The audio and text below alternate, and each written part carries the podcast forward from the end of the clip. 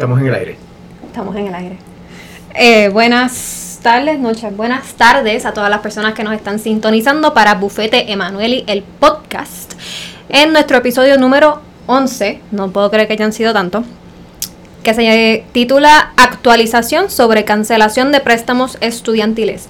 ¿Qué está sucediendo? Y yo, nos presentamos de nuevo, ya. No, ya la gente lo conoce. Pero tú quieres presentarte. No, no es que quiera presentarme, pero quiero dar unos detalles de que ya este tema lo hemos abordado. Iba a decir eso, pero está bien.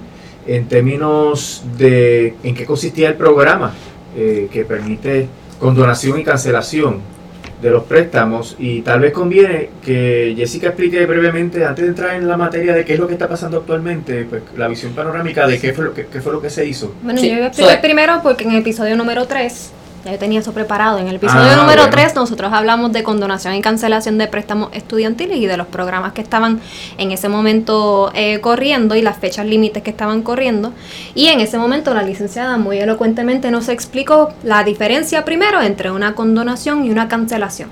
Una condonación siendo cuando se borran por completo los préstamos estudiantiles básicamente si cumple con una serie de criterios como ser un empleado público y hacer una cantidad de pagos elegibles mientras uno está sirviendo como empleado público, versus una cancelación, que es otro mecanismo que solamente elimina préstamo hasta una cantidad. Si el préstamo suyo está debajo de esa cantidad, podría cancelarse el préstamo completo, pero por el contrario, si su préstamo excede esa cantidad, solamente se le va a cancelar hasta ese punto. Este episodio particularmente viene habiendo ya transcurrido la fecha para pedir la condonación flexibilizada por la pandemia con el asunto de la cancelación de préstamos, que es el que tenemos disponible los meros mortales que no somos empleados públicos y no teníamos acceso a la condonación. Así que eh, estamos en un punto donde hay unas controversias que han surgido con este nuevo programa para flexibilizar los requisitos de la cancelación de préstamos estudiantiles, que en el momento que lo discutimos en el episodio número 3 dijimos que era que se estableció una cancelación para personas de cierto ingreso y que hayan cogido la BKPL dependiendo de cuál de los ingresos y si cogen la BKPL o no, pues se le podía cancelar hasta 20 mil dólares o 10 mil dólares. Y ahora la licenciada.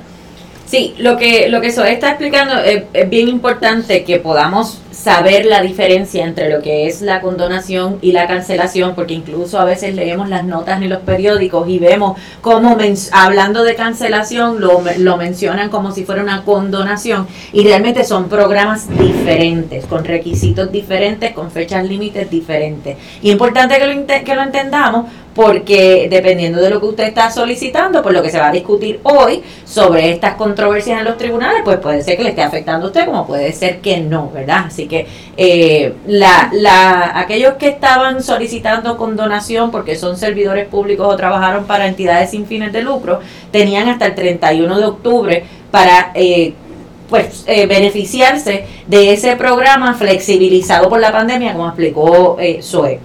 La cancelación, la fecha límite para la cancelación se suponía que fuera el 31 de diciembre de este año. Sin embargo, como han surgido varios, bastantes casos en los tribunales federales donde se ha cuestionado la capacidad que tiene el gobierno federal el Ejecutivo a través del Departamento de Educación Federal para hacer estas modificaciones y permitir esta cancelación de los préstamos, pues eh, esa fecha del 31 de diciembre ahora está en, en veremos. Eh, vamos a, en este, el propósito de este live es que primero entendamos lo que es este beneficio de, de la cancelación y para, para quién eh, y qué personas son las que cualifican, son elegibles para este beneficio. Y entonces que sepan lo que está ocurriendo, porque desde que hicimos aquel live pasado donde explicamos uno y otro, pues han, han cambiado las circunstancias, han cambiado las fechas Así que la idea es que tengan un poco un, panorama más claro sobre este programa y, que estén pendientes a los próximos episodios de, este, de este podcast porque vamos a estar informando sobre lo que, lo que está ocurriendo. Como decía Zoe, este beneficio eh, provee para la cancelación de préstamos estudiantiles de 20 mil dólares si la persona recibió BKPEL y 10 mil dólares si no recibió beca Pell. Y los límites de ingresos son 125 mil dólares para personas solteras y 250 mil dólares para personas casadas o que conviven. Así que aquel, eh, aquella persona que esté por debajo de esos niveles de ingresos, pues automáticamente va a cualificar. Y realmente prácticamente todos los préstamos eh, estudiantiles cualifican aun cuando estén en default para muchas personas en Puerto Rico, este, esta cancelación puede significar la eliminación total de, de, la deuda de préstamos estudiantiles. Para otras personas, pues puede ser una reducción eh, sustancial, aunque se quede un, un, balance pendiente, y sobre eso vamos a hablar eh, ahorita, porque es importante que, que, tomen nota sobre eso. Eh, pero lo cierto es que eh, a raíz de, las, de los cuestionamientos que se han hecho en los distintos tribunales, pues por el momento no es posible ni siquiera someter la solicitud de, de estos eh, para este beneficio. Eh, aquellas personas que quizás lo, lo hayan solicitado, pues tuvieron suerte, porque es que hubo varias etapas.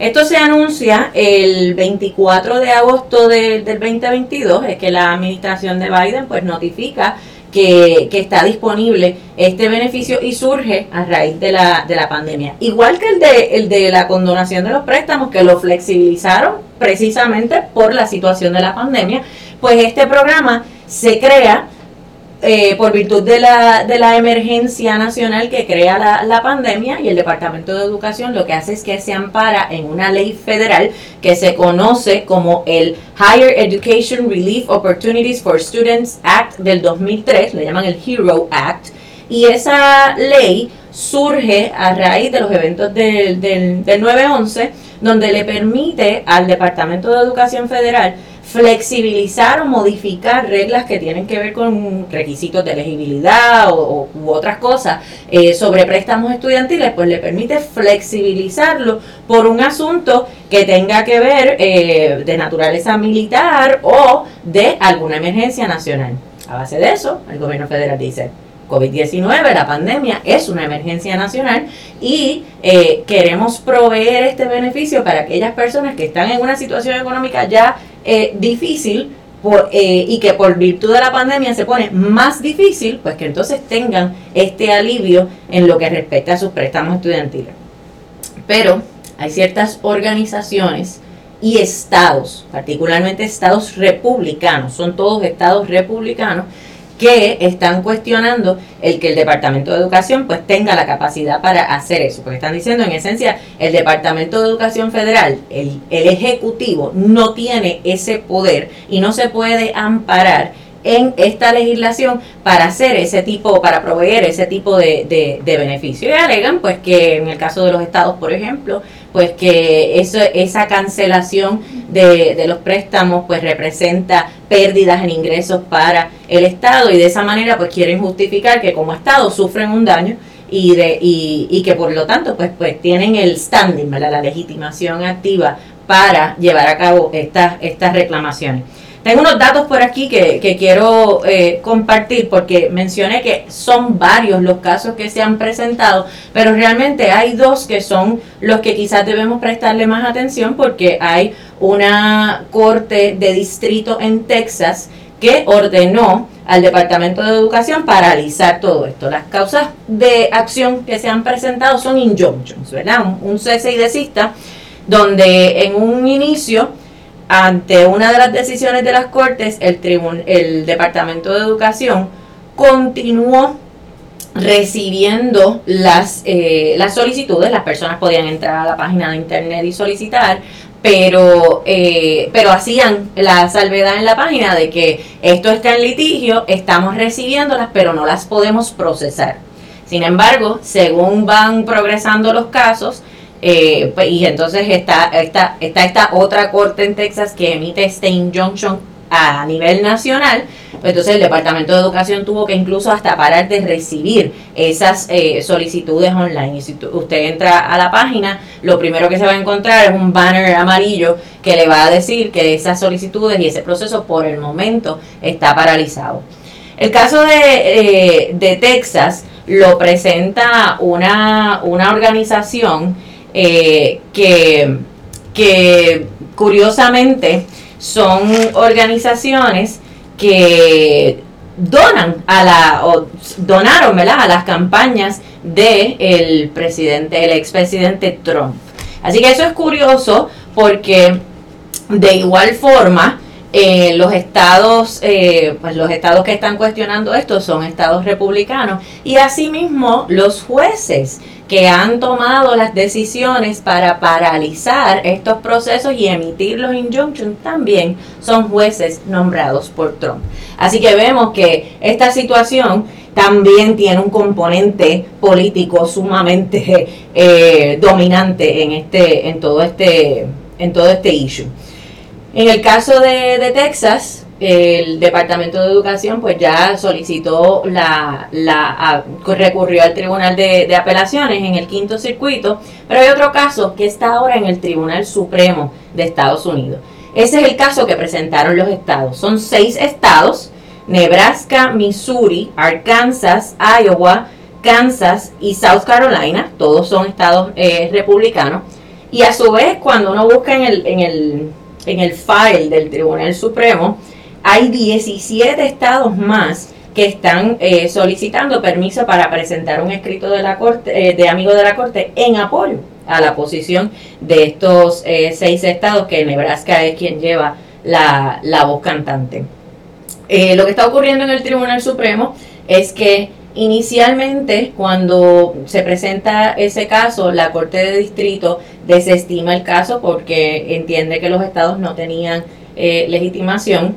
Los estados entonces apelan a la Corte del octavo circuito y ahí sí, con dos jueces, la, Corte de Circuito son tres jueces, pues tenían dos jueces nombrados por Trump y estos dos, esta, esta Corte de Circuito sí eh, emite la orden de injunction. Así que el, el Departamento de Educación recurre al Tribunal Supremo de los Estados Unidos en esencia, primero, para que el tribunal deje sin efecto esa orden de injunction que ni siquiera les permite recibir las, las solicitudes y alegando pues que esta situación pues afecta a millones de, de personas.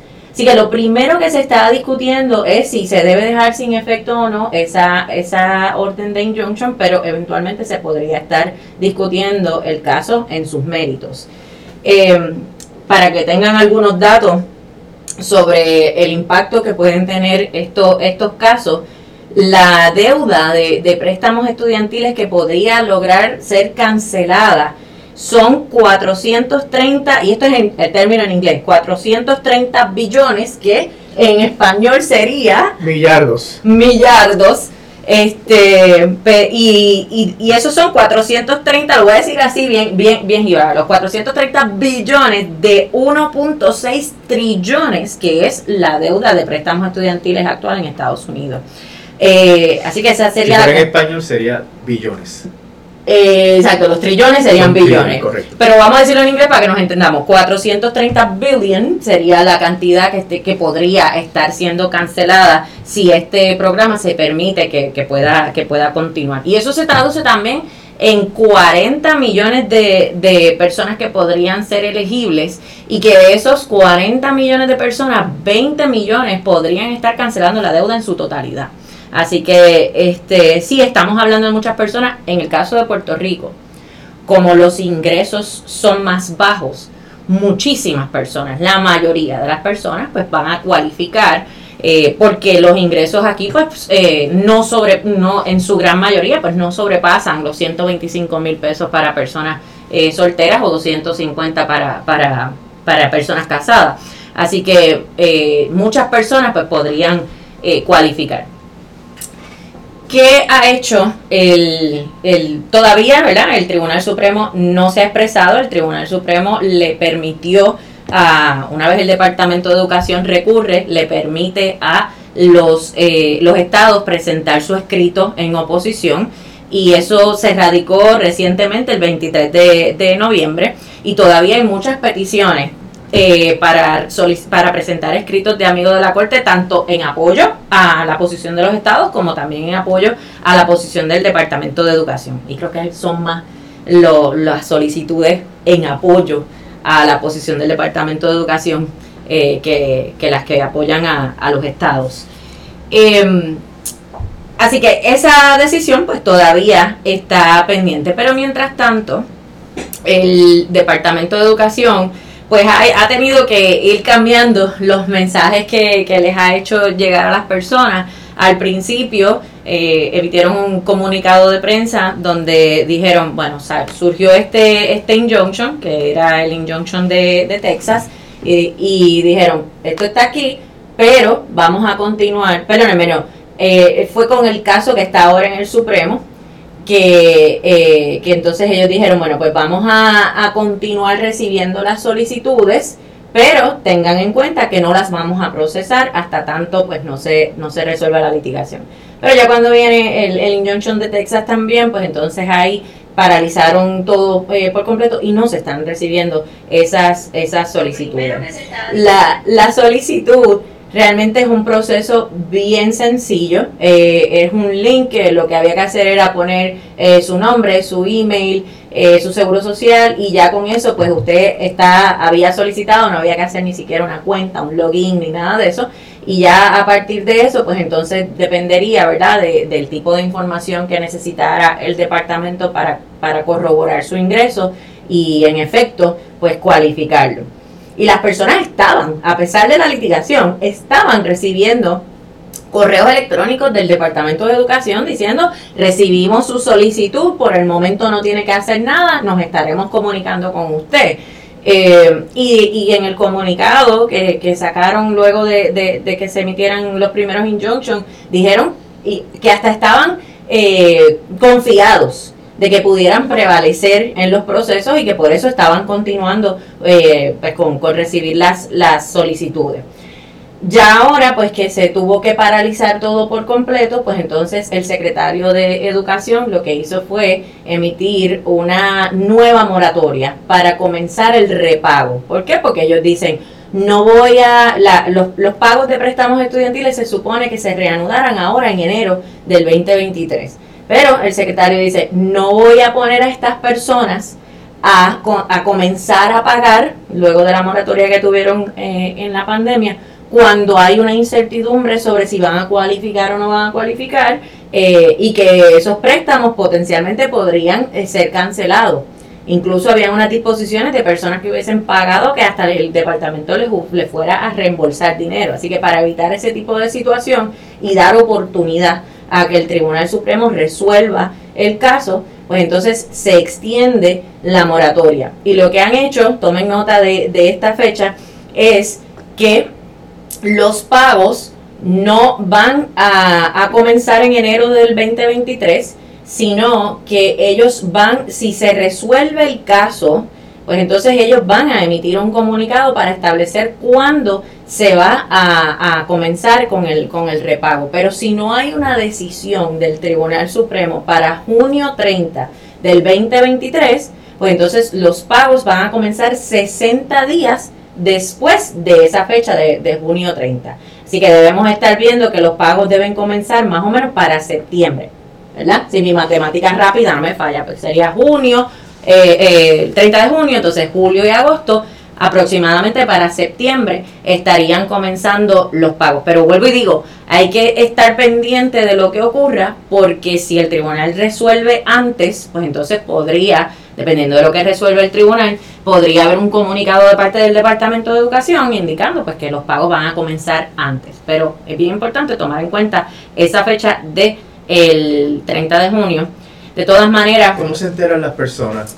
Sí. le envía la, información directamente? Es el Departamento de Educación. Recuerden que aquí hay muchos actores a veces. Está el Departamento de Educación, que fue quien prestó y que quien es el dueño de esos, de esos préstamos, pero también están los servicers, que son compañías que administran esos préstamos y se comunican con los deudores porque son los que le dan plan de pago y todo eso. Pero las comunicaciones las está haciendo el Departamento de Educación. Así que se pueden enterar de esa manera porque si usted fue una de las personas que solicitó pues definitivamente va a recibir un correo electrónico. De hecho, hay personas que eh, he visto de ¿verdad? los clientes que tenemos que están recibiendo un correo electrónico donde les dicen, y, es hasta este un poquito jugar con las ilusiones de las personas, que les dicen, recibimos su solicitud, usted cualifica, ya le están diciendo que, que cualifica, pero no la vamos a procesar, debe esperar y no tiene que hacer nada por el momento. He visto otras personas que les han dicho, recibimos la solicitud, no haga nada, esto está pendiente, pero no les dicen que cualifican. Por lo tanto, esas pueden ser personas que a lo mejor hace falta más información y todavía ellos no han tomado la determinación de que en efecto ¿verdad? cualifican para cancelar. ¿Y los que viven en los territorios han recibido correos diciendo que cualifican? Sí, sí, sí, he visto, este, esa era una de las preocupaciones que, que yo tenía, que pues muchos de, de las personas, los que vivimos aquí, en su gran mayoría, nos radicamos planillas federales. Por lo tanto, el gobierno, no, eh, el Departamento de Educación tiene una conexión con el IRS para ver si la persona en efecto cualifica o no cualifica, porque cuando uno solicita, uno no provee nada, no tienes que proveer ningún tipo de información. Por tanto, eh, mi preocupación era, y sigue siendo, porque tomen nota que si el programa continúa, hay que tener, estar bien pendiente a aquellos que vivimos aquí, que no llenamos planillas federales, que es posible que necesiten información sobre el ingreso y que se tengan que comunicar, así que tienen que estar pendiente de, su correo electrónico y correo regular eh, para, para, ver si hace falta que, tengan que someter más información y que no se les vaya a pasar y, pierdan el beneficio. Así que eso es bien importante. Eh, pero a la pregunta de cómo se enteran, también quería añadir que eh, si usted va a la página de internet del Departamento de Educación, que es studentaid.gov. Ahí, eh, ahí van a ver rápido el banner que habla sobre, sobre que esto está todo paralizado, pero les permite en un link registrarse como en un newsletter. Eh, que les va entonces a enviar automáticamente correos electrónicos diciéndole el estatus o los comunicados que, que salgan del departamento. Así que eso es buena forma también de, de tenerlo. Y una tercera forma de enterarse es a través de los podcasts del Bufete Manueli. Porque definitivamente cuando surja alguna otra novedad, pues podemos hacer otro, otro episodio. También hacemos posts que, que ponemos en, en Facebook y en Instagram diciendo ahora vamos a sacar uno con esto de que se extendió la fecha, etcétera. Así que eh, para información en español y en arroz y habichuelas, pues puede ir a, a las páginas del, del bufete Manueli. Por eso hay que darle like pero asterisco, nada de lo dicho en este podcast constituye un consejo legal. Si necesita eh, atención particularizada para su situación legal, por favor haga una cita y consulte con su abogado. Por eso es que en las páginas del bufete debe darle like para que reciban también la notificación de que estamos publicando asuntos eh, sobre estos temas. También pueden ir a la página de Anchor o de eh, Spotify, todos estos proveedores de podcast donde está el podcast del Bufete Manueli, y ahí también eh, registrarse para que reciban notificaciones, y también en YouTube, que pueden también eh, darle like a los videos y también pueden eh, registrarse para recibir notificaciones cada vez que publiquemos un video adicional. Sí. Hasta la próxima.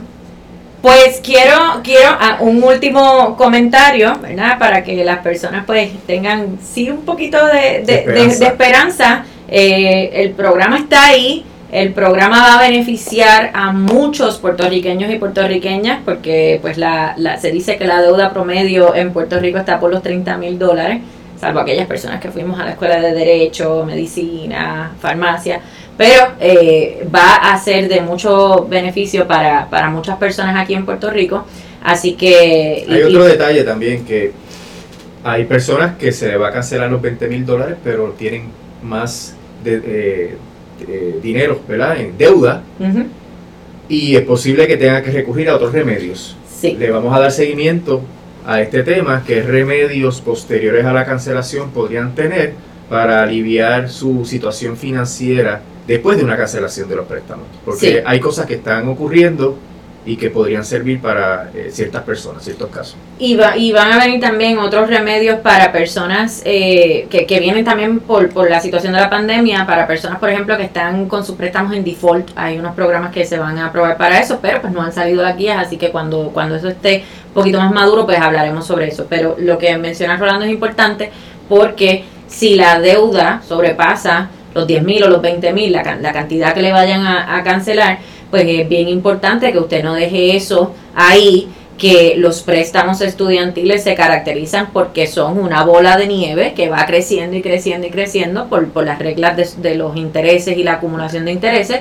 Y entonces que usted haya recibido ese beneficio y que luego entonces por no ocuparse de lo que quedó pendiente se encuentre otra vez con un balance de 20 mil o 30 mil o lo que fuera, pues, eh, pues eh, sería una pena. Así que es importante que una vez eh, termine todo esto y si se da el proceso del, del programa, pues que entonces después también se oriente para cómo manejar la deuda que queda pendiente y que no le vaya a afectar en su crédito y que no vaya a seguir creciendo porque entonces pues se pueden hacer acuerdos de pago más agresivos porque lo que quedó es bien poquito y, usted puede salir de su deuda de préstamos estudiantiles, eh, cosa que antes pues era un poquito, eh, no, no, yo, yo siempre le digo a los clientes, mira, usted tiene que aprender a vivir con ellos porque ah, muchas veces la deuda no se puede manejar y es cuestión de, no se puede manejar en términos de saldar y es cuestión de vivir con ellos, hacer los pagos, tener un pago apropiado y de esa manera, ¿verdad? Pues no le afectan en su diario vivir. Pero seguiremos informando sobre esto.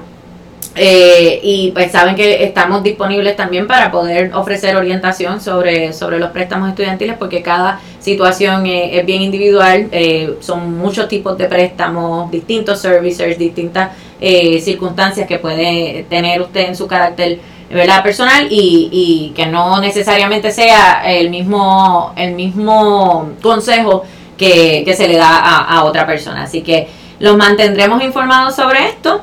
Y yo creo que ya, sí, con eso, pues podemos dar por terminado el, el, episodio de hoy, agradeciendo siempre la, la, sintonía y pues que por favor compartan esta, esta publicación para que otras personas pues también puedan beneficiarse del contenido y que se suscriban a todas las plataformas y le den a las campanitas y todo para que reciban las notificaciones de cada episodio nuevo. Y regresamos la semana que viene, el jueves, a las 7 de la tarde, en Bufete Manueli, el podcast. Hasta luego.